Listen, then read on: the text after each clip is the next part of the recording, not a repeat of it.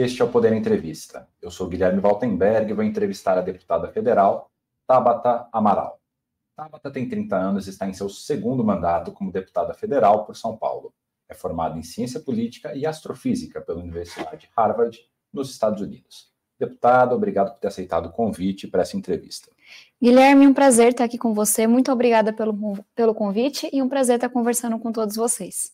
E eu agradeço também a todos os web espectadores que assistem a este programa. Essa entrevista é realizada ao vivo no estúdio do Poder 360 em Brasília, em 28 de novembro de 2023. E para ficar sempre bem informado, inscreva-se no canal do Poder 360, ative as notificações e não perca nenhuma informação relevante. E eu começo a entrevista perguntando: deputada, a senhora pretende ser candidata a prefeita de São Paulo no ano que vem. Por uhum. que a população paulistana deveria te eleger? São Paulo está extremamente dividida. E a gente foca muito na polarização ideológica entre esquerda e direita, mas tem uma polarização, uma divisão, um abismo, tamanho tamanho que a gente está vendo, que é entre uma São Paulo do centro, da região mais nobre, com shows, oportunidades, cursos e universidades, e uma São Paulo na qual eu nasci e que eu cresci, que infelizmente está sendo tomada pela desesperança, que não consegue chegar de transporte até o centro da cidade, que está vendo desemprego, que está sofrendo com despejo, que está sofrendo cada vez mais com as chuvas, com o calor que a gente está vendo em São Paulo, com esses extremos climáticos. Então, eu coloco esse projeto e eu venho conversando com as pessoas porque eu não consigo ficar satisfeita e achar que tá bom do jeito que tá, que tá normal do jeito que tá. Meus pais foram para São Paulo do Nordeste porque queriam estudar, porque queriam trabalhar, porque disseram para eles que São Paulo era a terra da oportunidade. E minha mãe, de fato, ela enche a boca para dizer que ela formou os dois filhos na faculdade, que ela que não pôde estudar, que teve que trabalhar como diarista a vida toda, por estar em São Paulo, por trabalhar tão duro, ela conseguiu formar os dois filhos. Só que essa promessa não está mais se cumprindo. Esse abismo está tão grande nessas duas São Paulos que eu vejo as pessoas sem sonhar, sem acreditar que vai ser melhor, que vale a pena estudar, que se você trabalhar muito você vai mudar de vida, você vai formar os seus filhos. Então, a, a pergunta que eu devolvo para as pessoas é se elas querem uma mudança de verdade, se elas querem sair desse debate raso de rede social, esquerda, direita, etc. e tal, e falar do caos que está a cidade, falar das chuvas, falar do transporte público, falar da educação, porque se elas querem, precisa de uma mudança. Não é o prefeito atual, não é projeto baseado em polarização que vai de fato representar isso. Mas a pergunta quem tem que responder é o nosso povo. Então, na sua avaliação, a verdadeira polarização ela não é política, mas social na cidade de São Exato, Paulo. Exato, e cada vez maior. Desde a pandemia, desde a última crise econômica, que eu vi muita gente desistindo, e não desistindo porque não queria, desistindo porque não podia. Se você levava uma, duas horas para chegar no seu emprego, você está levando três até quatro horas. Minha mãe aumentou mais de uma hora o tempo que ela passa no ônibus todos os dias. Uma amiga nossa está tendo, por conta do caos da Santo Amaro, quem é de São Paulo sabe do que eu estou falando, está tendo que descer 40 minutos antes e andando. Quanta gente não está abrindo mão de fazer um curso, de estudar no outro turno, porque não consegue mais se locomover na cidade. O tanto de despejo que a gente viu na pandemia, o tanto de gente passando fome. Não dá para a cidade mais rica da América do Sul ser uma cidade que falha com suas crianças desse jeito, ser uma cidade que mata os sonhos desse jeito. Para mim, isso é muito mais grave e tem que ser endereçado, respondido com muito diálogo, com muita seriedade, não com discursinho de rede social, não tentando trazer de volta uma polarização que deveria ter ficado na última eleição. Deputado, uma curiosidade que me bateu aqui na medida que a senhora ia falando um pouco sobre a sua história e sobre a história da sua família. A senhora mencionou que a sua mãe foi diarista ao longo da vida e a senhora falou agora há pouco que sua mãe aumentou o tempo que ela gasta no ônibus. Uhum. Sua mãe continua trabalhando como diarista? Qual é a profissão hoje da sua mãe? Como é que, eu, como é, que é a vida dela? Eu sorrio porque eu tenho muito orgulho. Minha mãe, ela foi uma mãe muito jovem, que significa uhum. que ela é uma mulher muito jovem ainda, que enfrentou muitas coisas quando chegou em São Paulo quando engravidou de mim, não foi acolhida pelo meu pai biológico, foi expulsa de casa, teve que abandonar os estudos e minha mãe sustentou a gente, a nossa casa, trabalhando como diarista, o que é um trabalho extremamente digno, mas que a gente sabe que é muito duro, que não paga bem, que impede que uma mulher possa voltar a estudar, possa sonhar.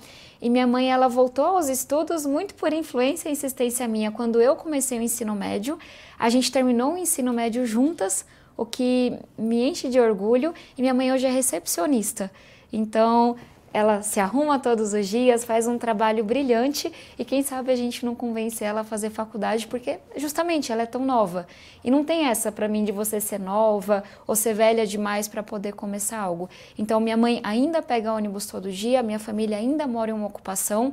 Eu tenho um sonho e trabalho todos os dias e junto dinheiro todos os dias por isso, de um dia legalizar a minha casa, da gente ter uma casa em nosso nome e toda a minha família muito focada nesse objetivo. E aí eu aproveito, eu, eu falo muito desse diploma de realidade. Eu tenho muito orgulho do meu diploma de ciência política, astrofísica, estudei muito a vida toda. Mas tudo que eu enfrentei com a minha família foi a melhor escola que eu poderia ter tido. Porque quando eu falo de habitação, por exemplo, não é do ponto de vista apenas teórico, não é do que me contaram, é do que foi para minha família conviver com medo porque alguém da prefeitura cobrar propina, porque alguém da prefeitura roubar o material. O medo que a gente tem até hoje porque a gente não tem a casa em nosso nome. Apesar da gente estar tá lá há 30 anos, apesar de eu ter dado entrada no processo, apesar da gente querer pagar imposto. E aí, se você fica pensando distante do gabinete, você escolhe a solução que você quer. Ah, vou construir um residencial, vou dar um aluguel social. E a gente tem que inverter a lógica e perguntar o que as pessoas querem. Para essa família, o que faz sentido é a urbanização? É você levar saneamento, proteção, infraestrutura? Ou para essa família é importante você dar o título, como eu acho que é o caso da minha família, que está numa casa consolidada, hoje numa rua asfaltada. Ou não, para essa família o melhor é morar mais perto do centro e ter um apoio do governo para fazer isso. Então, a, a vida é complexa e as pessoas são muito resilientes e muito batalhadoras. E eu acho que é um pouco disso que, que eu imprimo nesses meus cinco anos de mandato e é essa concretude que eu espero levar para a campanha do ano que vem. Falando agora da campanha, até o momento nenhum partido, além do seu próprio, obviamente, sinalizou apoio à tua candidatura. É possível levar uma candidatura adiante sem apoio de outros partidos? Eu não vou levar sem apoio de outros partidos. E eu digo isso porque quem decide no final é o povo. A política ela pode até tentar caminhar longe do povo, e às vezes tenta e erra quando faz isso. Mas quem vai dizer o que quer da eleição do ano que vem e o que faz sentido para a eleição do ano que vem é a população de São Paulo. Não é o presidente de partido que está aqui em Brasília. E eu digo isso com tranquilidade porque eu converso com todo mundo. Eu converso com lideranças partidárias que estão em São Paulo, que estão aqui em Brasília. A gente está fazendo um trabalho muito sólido para poder apresentar a melhor chapa de candidatos a vereadores no ano que vem. Então, eu tenho certeza e muita convicção mesmo. É, primeiro, que eu vou apresentar o melhor time, porque se você tem coragem de dialogar com esquerda e direita, que eu tenho, e buscar as melhores soluções, isso é o primeiro passo para você estar tá focado nas ideias, nas melhores pessoas e não no dogma, não na rede social. Então, eu vou apresentar o melhor time, vou reunir com esse time as melhores ideias e a gente não vai estar tá caminhando sozinho, porque na hora que o povo começar a sinalizar, como já sinaliza em pesquisa, que quer uma mudança concreta, que a cidade não está boa do jeito que está, que está cansado da polarização, os próprios partidos políticos vão se sentir compelidos a falar: tudo bem, a gente não vai ficar aqui batendo de frente com o povo se o que o povo quer não é isso que está se apresentando até agora. Então, na sua avaliação, a senhora ainda vai crescer nas intenções de votos antes de consolidar Sim. as alianças para o ano que vem? Isso vai acontecendo paralelamente e o que me faz acreditar que, que a gente tem um, um caminho muito sólido pela frente é olhar para a pesquisa não só para os 11% que eu já apresento, mesmo tendo um desconhecimento muito alto, mas é olhar para metade dos eleitores de São Paulo que hoje viram e falam: eu não quero Nunes nem Bolos, eu quero algo diferente. Eu estou cansado das coisas como elas estão. É olhar para isso e falar: não tem outra pessoa fazendo esse diálogo. Tendo essa humildade de falar, eu vou conversar com o governo federal e com o governo estadual. Eu vou trazer as melhores pessoas da esquerda e da direita para a gente poder apresentar o melhor plano de governo na área de segurança pública. Não importa se dizem que essa é uma área de direita. É um problema real da cidade a questão dos roubos, dos estupros, e a gente vai apresentar uma solução para isso. Então, olhando para esse cenário e para o que eu vejo que as pessoas já estão nos trazendo, eu tenho muita tranquilidade de que a gente tem que trabalhar, confiar em Deus e deixar que as pessoas decidam. Os políticos são naturalmente pessoas muito otimistas, sobretudo quando eles estão mirando numa eleição. A senhora agora destacou, está né, tá com 11% das intenções de voto, segundo o último Datafolha de agosto. Onde a senhora mira? Onde a senhora quer estar tá, é, nos meses que antecedem as convenções partidárias? Com qual percentual de votos a senhora consegue se ver para convencer esses outros partidos? A minha barreira nesse momento não é mirar numa intenção de votos de X, Y, Z. Eu trabalho manhã, tarde e noite para poder ir para o segundo turno, porque eu acho que esse é o melhor projeto para a cidade.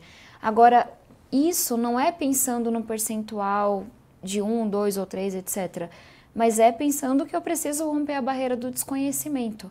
A maioria da cidade hoje não sabe, não conhece esse projeto, não conhece o meu trabalho, acha que as únicas opções que nós temos são Nunes e Bolos. E as pessoas já estão dizendo na pesquisa, mas eu não quero nenhum dos dois. Eu estou cansado dessa polarização. Então, o que eu preciso fazer ao longo dos próximos meses, nesse processo de ouvir as pessoas e atrair as melhores ideias, é me apresentar e o que isso vai representar em termos de percentual de intenção no próximo mês, daqui dois, três meses, isso a vida vai dizer. E eu estou muito tranquila com isso. Voltando à conversa com os partidos, recentemente a senhora teve uma conversa com o PSDB de São Paulo, que ficou pública, tornou-se pública, uhum. né? Sobretudo pelo Alfredo, que é o não, eu não acho que não foi com o Alfredo, foi com o Alfredo que a Não, foi com Orlando, que é foi é o presidente Orlando, municipal. Perdão, o Alfredo uhum. era o anterior, me confundi aqui. É, e torna-se pública então essa conversa que vocês tiveram. Mas o grupo do Eduardo Leite, eles pretendem lançar um candidato, ou pelo menos tem a intenção de lançar um candidato próprio. A senhora já deu início às conversas com o Eduardo Leite? Eu venho conversando com o governador Eduardo Leite já há alguns meses, venho conversando, apesar desse movimento mais formal de convidar o PSDB para essa construção que eu fiz, a conversa com lideranças municipais, estaduais e nacionais do PSDB já acontece em alguns bons meses e por algumas razões. Primeiro, porque, de novo, eu estou disposta e comprometida a apresentar o melhor plano de governo o melhor time. E você não consegue fazer isso ignorando os quadros do PSDB, ignorando tudo que o PSDB já fez pela cidade. E aí, em contraponto, algo que eu venho dizendo ao, ao governador presidente Eduardo Leite, ao presidente municipal Orlando e a tantas figuras com quem eu dialogo é o PSDB tem tamanho para apresentar candidatura própria. E eu respeito e planejo sempre estar nesse diálogo. O que não me entra na cabeça é que o PSDB com a sua história, com tudo que começou a fazer, infelizmente foi interrompido com Bruno Covas, acho que esse arranjo político que a gente tem hoje na Prefeitura de São Paulo é o melhor para a cidade. Um arranjo político que disse não para tudo que foi construído e comprometido com o prefeito Bruno Covas, um arranjo político que é fisiológico do começo ao fim, não tem nenhuma ideologia, um arranjo político que está destruindo a nossa cidade você vê o tanto de obra emergencial. O que, que é isso? Obra sem planejamento e com muito indício de corrupção. O tanto de obra emergencial que esse prefeito já fez hoje, se você juntar tudo, é três vezes mais do que o que os últimos quatro prefeitos fizeram. Esse de corrupção para quê? Esse de obra sem planejamento para quê? Então, o que eu sempre venho trazendo para o PSDB é, com o tamanho, com a história de vocês, eu só não consigo entender tá junto desse projeto tão fisiológico, tão pequeno, um arranjo político tão tacanho. E obviamente eu vou sempre, isso vale para todos os partidos com quem eu converso, respeitar, acompanhar os movimentos, mas com muita tranquilidade de que esse é o melhor projeto. E sempre convidando as pessoas que querem pensar na cidade e não no dinheiro a virem construir com a gente. O presidente Lula já garantiu apoio ao Guilherme Boulos nas eleições do ano que vem e o governador Tarcísio deve apoiar o Ricardo Nunes também nas eleições do ano que vem. Qual vai ser o papel do Geraldo Alckmin na sua campanha?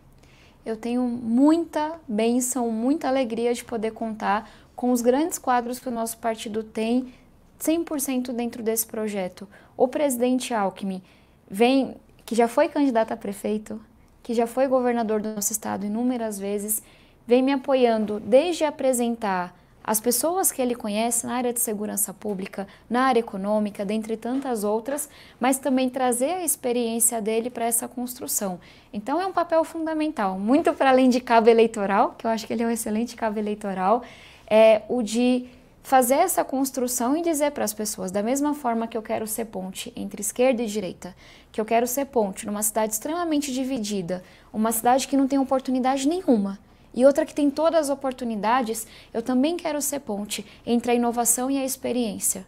Olhar para o que o mundo tem de mais moderno, chacoalhar as coisas, sair questionando, dizer, dá para ser diferente, dá para ser melhor, mas ouvir com quem já fez isso, olhar para as boas práticas que nós já tivemos, e eu acho que o presidente Alckmin ele simboliza muito isso, essa possibilidade de você dialogar a experiência com a inovação e você colocar as pessoas à frente de qualquer briguinha, de qualquer birrinha. Então eu me considero muito abençoada de poder contar com ele nesse projeto, assim como com o nosso ministro Márcio França, com o presidente Carlos Siqueira, e olhar para o PSB e ver que o PSB de fato está comprometido com o futuro. E entende a importância da gente ter uma centro-esquerda no Brasil que é fiscalmente responsável, que é comprometida com a democracia, não só no discurso, não só quando é conveniente, que está apresentando novos quadros. O PSB, na eleição do ano que vem, vai apresentar candidatos que são muito jovens, para dizer: nós acreditamos na mudança. Não é um partido que fica sempre com as mesmas candidaturas, sempre com o antigo, mas que quer fazer esse diálogo da experiência com a inovação. A senhora já começa aqui a pré-campanha com aproximadamente o mesmo volume de votos que o ministro Márcio França teve uhum. em 2020, quando ele foi candidato a prefeito. Ele ficou em terceiro lugar com 13% dos votos. Ele está auxiliando a senhora nesse processo de se tornar mais conhecida na cidade de São Paulo? 100% nosso presidente Alckmin, nosso ministro Márcio França, nossas lideranças do PSB, eu temos o um entendimento como que eu trouxe de que as pessoas elas querem uma mudança real. Não mudança de rede social, não mudança de discursinho, mas alguém que vire e fale: eu vou resolver o problema do transporte público. Mas não é porque eu consigo, é porque eu vou ter coragem de dialogar com o governo federal, com o governo estadual e colocar as pessoas no centro do debate. E fazer tudo o que tiver ao nosso alcance para de fato retomar a frota de ônibus que a gente não retomou desde a pandemia, para melhorar a qualidade do serviço, para aumentar a velocidade do transporte público. Se a gente tem um prefeito como a gente tem hoje que não dialoga com o governo federal, isso já é uma promessa falsa. Se a gente tivesse uma outra pessoa que não dialogasse com o governo estadual, também seria uma promessa falsa. Então, nesse entendimento de que a gente tem muito a apresentar, nós concordamos e o, o ministro Márcio França reforça muito isso que a gente precisa se apresentar. E como que você se apresenta? Conversando com as pessoas como a gente está fazendo hoje, percorrendo a nossa cidade como eu faço de final de semana, de feriado, trazendo as boas lideranças que não querem ser vereador por esquema, que não querem ser vereador para ganhar dinheiro, mas que querem de fato representar seus territórios, querem de fato representar suas causas. Então, a gente está muito tranquilo de acreditar que se as pessoas elas tiverem a oportunidade de conhecer o que a gente está construindo, que elas vão optar por esse projeto. A senhora falou bastante da conversa com o governo federal e com o governo estadual. Como é que a senhora pretende ter um diálogo, caso eleita, com os vereadores, com a Câmara dos Vereadores? Como é que vai ser a Tabata Amaral dialogando com o Legislativo? Eu posso falar um pouquinho dos meus últimos cinco anos aqui no Congresso, porque a experiência que eu tenho para mostrar é pública. Eu fui oposição ao governo Bolsonaro, e todo mundo sabe disso, com muitas críticas. Eu aprovei mais de 10 projetos de lei. Projeto para distribuição de absorvente em escola pública, projeto agora sancionado pelo presidente Lula, mas que foi aprovado na Câmara no último governo para que os créditos de um ensino técnico possam ser reaproveitados numa graduação, projeto para o CPF ser finalmente usado como documento único. Aprovamos um projeto na Câmara para que as cidades olhem para as mudanças do clima, se preparem, se adaptem. Não vou elencar porque, graças a Deus, tem muito trabalho. A gente comentava antes um trabalho muito sério de combate à corrupção, que já devolveu 2 bilhões de reais para os cofres públicos, que foi conduzido pelo nosso mandato. E eu trago isso porque eu acho que isso é mais forte do que um discurso. Se no momento em que eu tinha muita dificuldade de dialogar com o governo federal, não por uma questão minha, mas porque infelizmente a ideologia era posta muito acima da, da, dos problemas e das pessoas, se nesse contexto eu conseguir aprovar tanto projeto, eu acho que isso fala da minha maneira de trabalhar, de colocar as pessoas na frente. Quando um projeto é bom, não importa quem é o autor, a gente vai apoiar esse projeto. Se ele não está tão bom, a gente vai melhorar. E essa mesma capacidade de diálogo que eu planejo levar para qualquer lugar em que eu esteja. Então é claro que sendo prefeita de São Paulo, eu vou dialogar com todo mundo que está na Câmara de Vereadores, porque se você não faz isso, você prejudica as pessoas. E eu falo do nosso trabalho de combate à corrupção, que já devolveu 2 bilhões de reais, porque ninguém nunca me vê falando: "Ah, eu sou a deputada do combate à corrupção, volte em mim. Ah, eu tô aqui para perseguir fulaninho".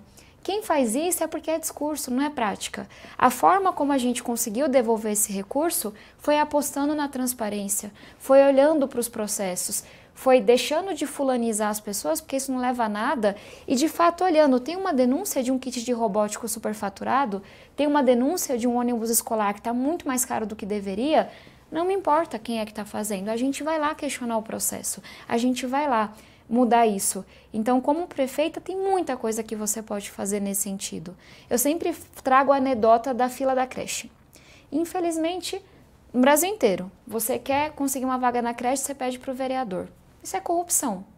Eu acho que mais efetivo do que você sair punindo os vereadores é você criar uma lista pública. Porque na hora que alguém vier lhe pedir para passar o filho na frente, por mais que seja um caso muito necessitado, você pode responder: são esses os critérios eu não posso te passar na frente, porque todo mundo tem acesso a essa lista. Então, me alonguei um pouquinho para falar da, da minha experiência como deputada, porque eu acho que essa aposta no diálogo e na transparência são muito mais efetivos do que essas briguinhas inúteis que só servem para você gravar vídeo e colocar nas redes sociais. A senhora fez uma série de críticas ao atual prefeito Ricardo Nunes. Na sua opinião, qual é a maior fragilidade do atual prefeito? Ele é pequeno, ele não entende o que significa ser prefeito da maior cidade da América do Sul, ser prefeito de São Paulo. Isso é, é de uma honra, é de um tamanho, é você, dia a dia, dia após dia, poder mudar o destino de 12 milhões de pessoas. É você poder bater na mesa e falar: a minha cidade vai ter a melhor escola pública do país a gente vai ter os melhores professores, a escola vai ser o lugar mais legal da comunidade, a gente vai resolver o problema da segurança pública. A gente vai sentar com o governo estadual, com o governo federal e a gente vai enfrentar os problemas que a cidade tem de segurança. A gente vai reorganizar a saúde. Essa coisa que a gente tem hoje do mesmo exame ser pedido cinco, seis vezes vai acabar dos exames nem serem abertos para serem conferidos, uma coisa tão simples que você pode usar a tecnologia para resolver. E aí eu falo que é pequeno porque, para além de toda a corrupção que a gente vem denunciando, não tem estratégia, não tem uma visão de cidade. Você não pode, como ele herdou por uma fatalidade que aconteceu, a liderança, a gestão da maior cidade da América do Sul e não ter visão, não ter projeto, sair abrindo a cidade toda porque isso gera corrupção, porque você acha que isso vai te eleger no ano que vem? Tem muita coisa grave para ser enfrentada, tem muita coisa grandiosa para ser feita. A gente fala muito que São Paulo, ah, São Paulo é uma cidade muito grande. É, é por isso que minha família foi para lá. Só que São Paulo tem que ser uma grande cidade. Tem que ser uma cidade que o mundo todo olha e respeita. Então, esse arranjo político que resultou no prefeito atual faz com que a gente tenha uma pessoa que não senta na cadeira que não entende a honra que é ser prefeito de São Paulo e que até agora não apresentou nenhuma visão, não se propôs a solucionar nenhum grande problema. E isso, junto com todo o fisiologismo que a gente está vendo, não sou eu que estou dizendo, não sou leviana. É o Tribunal de Contas do município que aponta milhões de reais sendo escoados por superfaturamento. A prefeitura querendo pagar muito mais do que poderia, do que deveria, em uma garrafa de água, um asfalto que está sendo feito. Então, é, essa pequenez para uma cidade tão grandiosa, eu acho que ela vai matando as possibilidades e as oportunidades que os nossos jovens, que a nossa população deveria estar tá tendo. E a maior fragilidade do Guilherme Boulos? A falta de diálogo. Você não resolve as coisas batendo na mesa e dizendo que o seu ponto de vista é mais bonito. Vamos falar do que está acontecendo em São Paulo hoje. São Paulo está mais uma vez travada por inúmeras greves. E eu sou alguém que acredita que o instrumento da greve ele é muito importante.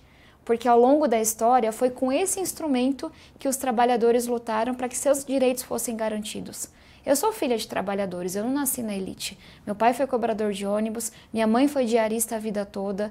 Os direitos que eles tiveram foram garantidos por pessoas que lutaram, por meio de greve, inclusive, para que eles não fossem desrespeitados. Agora, eu faço esse porém porque você não pode usar uma greve para fazer um ponto político, no meu ponto de vista. Isso é banalizar um instrumento tão importante que os trabalhadores têm. Você é contra a privatização e a concessão que o governador Tarcísio quer fazer, eu sou contra a privatização da Sabesp. E eu venho dizendo para ele por quê. A Sabesp toda noite corta água na periferia. Se privatizar, isso vai ser resolvido? É claro que não. A gente tem que olhar para os mais pobres, mas não só, não querem fazer o diálogo focado na população, na qualidade do serviço, que para mim é o que importa, mas estão banalizando um instrumento tão importante como é o da greve, porque querem dizer que são contra o governador Tarcísio.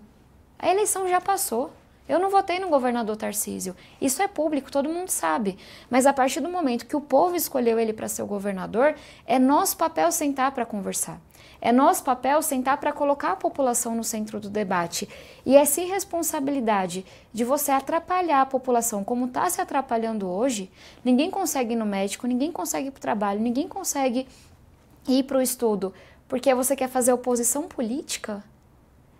Eu acho isso muito irresponsável, eu acho isso muito grave. E isso vai de tudo. Protesto, gente, protesto tem seu lugar. Mas quando você é deputado, você tem que ir lá e mudar a lei. Você tem que ir lá e sentar para conversar para mudar o texto. Eu não fiz abaixo assinado para a reforma tributária. Eu entrei no grupo de trabalho, fui a única mulher a entrar e aprovei nove textos. Então, o, o que eu critico que todo mundo sabe é essa falta de diálogo que muitas vezes coloca a população num lugar prejudicado. Tanto se fala de tarifa zero em São Paulo.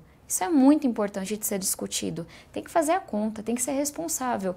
Mas eu trago um exemplo. O governador Tarcísio falou que com ele não tem conversa. Como é que alguém propõe tarifa zero para o transporte público, sendo que não conversa com o governador do estado? Você quebra o metrô, você não consegue fazer sem dialogar. Então, essa é uma crítica não só a ele, mas a esse tanto de político hoje que se recusa a dialogar, intencionalmente ou não, coloca a população em prejuízo por isso. Então, seus principais oponentes, na sua avaliação, sofrem um deles de pequeneza política e o segundo de falta de diálogo. O que te diferencia deles dois? Eu venho de um lugar muito concreto e muito real para me permitir ficar nessas coisas etéreas e nesse joguinho. Arranjo político prejudica demais a população. Falta de diálogo, acabei de falar. O que me diferencia é a minha história. A nossa história, o lugar de onde a gente vem, não pode limitar o tamanho do nosso sonho. É por isso que eu trabalho para que a gente tenha a melhor escola pública do mundo. Porque eu quero que cada criança da minha cidade, do meu país, possa sonhar e possa, por meio da escola pública, mudar de vida. Mas a nossa história, na medida que ela não nos limita, ela determina quem a gente é. Ter nascido e sido criado em uma ocupação na periferia de São Paulo me trouxe uma concretude, me trouxe uma vivência que eu não tenho nem a opção de ficar nessas retóricas de redes sociais. Porque, de novo, sabe quem está sendo prejudicada hoje pela greve? Minha mãe, que pega ônibus todo dia. Se minha mãe me vê um dia, e não é minha mãe só, é a minha comunidade, é a minha igreja, são os meus amigos.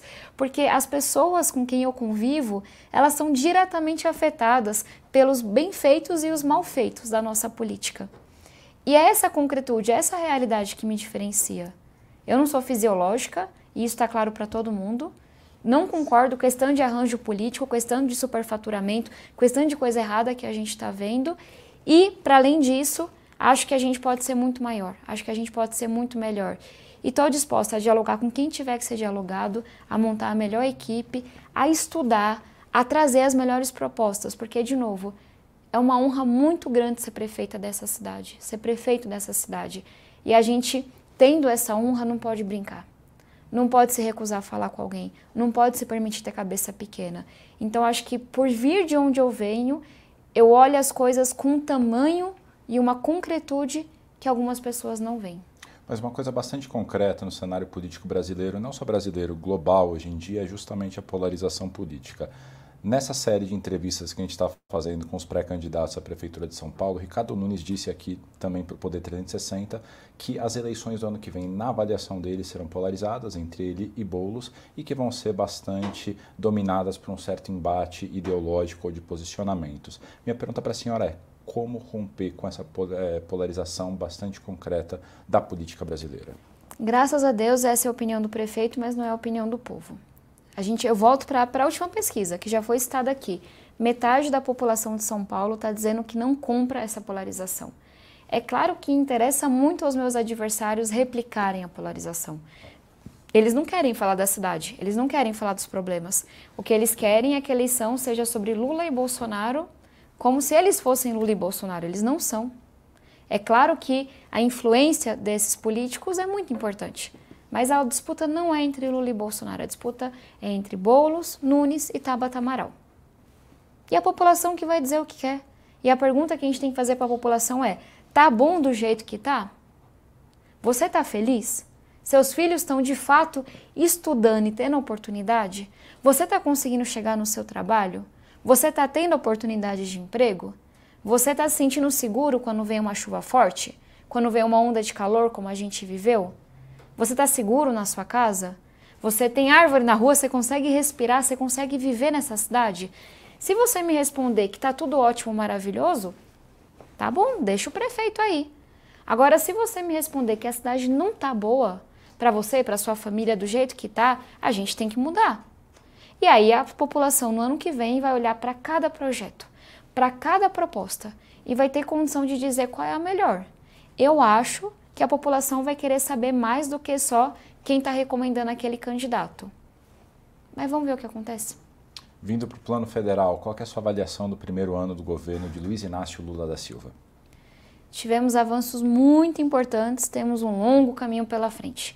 A gente falou dessa polarização a nível nacional, ela infelizmente persiste. Eu não vejo ela no nível municipal, mas eu vejo com dividido tal Congresso. E essa é uma postura minha que foi no governo Bolsonaro e que obviamente eu mantenho, que é a de dialogar, que é a de tentar resolver o problema. Nós conseguimos, estamos avançando com a reforma tributária, conseguimos, estamos avançando com a escola em tempo integral, estamos fazendo uma discussão muito importante da reforma do ensino médio, reforma, propostas econômicas importantes sendo discutidas, uma tentativa muito constante do ministro da Fazenda de fechar as contas, porque quando as contas estão soltas, a inflação sobe e é o mais pobre que sofre. Então eu vejo que a gente está avançando. Mas o que eu vejo também é que essa divisão toda que se materializa no Congresso, ela prejudica muito a população, porque as discussões elas são mais travadas, elas demoram mais para acontecer. Então, por mais que eu fique contente de ver o Brasil do tamanho que deveria estar, tá, na pauta ambiental, na pauta econômica, debatendo educação básica, eu ainda acho que é muito pouco. E eu só acho que é pouco porque o povo tem pressa. O povo quer a reforma tributária aprovada para ontem. O povo quer educação básica com investimento, com qualidade para ontem. O povo quer ver a economia crescer, quer ter acesso a bons empregos para ontem. Então, o ponto que eu faço e o trabalho que eu faço geralmente no Congresso é porque a gente tem que acelerar. Tudo bem, foram quatro anos muito difíceis, um governo muito difícil, uma pandemia muito difícil, mas o povo tem pressa. O povo quer que as coisas aconteçam quanto antes. E essa é uma fala muito mais para os meus colegas do Congresso Nacional do que para o próprio governo federal. A gente tem uma pauta cheia para votar até 31 de dezembro. E a gente tem que votar.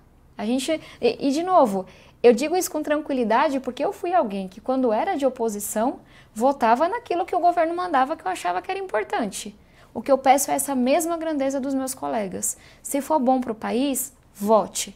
Se você tem alguma dificuldade, tem algum ponto que você discorde, senta lá e negocia, como eu fiz inúmeras vezes. O que não dá é para cruzar os braços e torcer para o Brasil dar errado. Eu torço para o Brasil dar certo.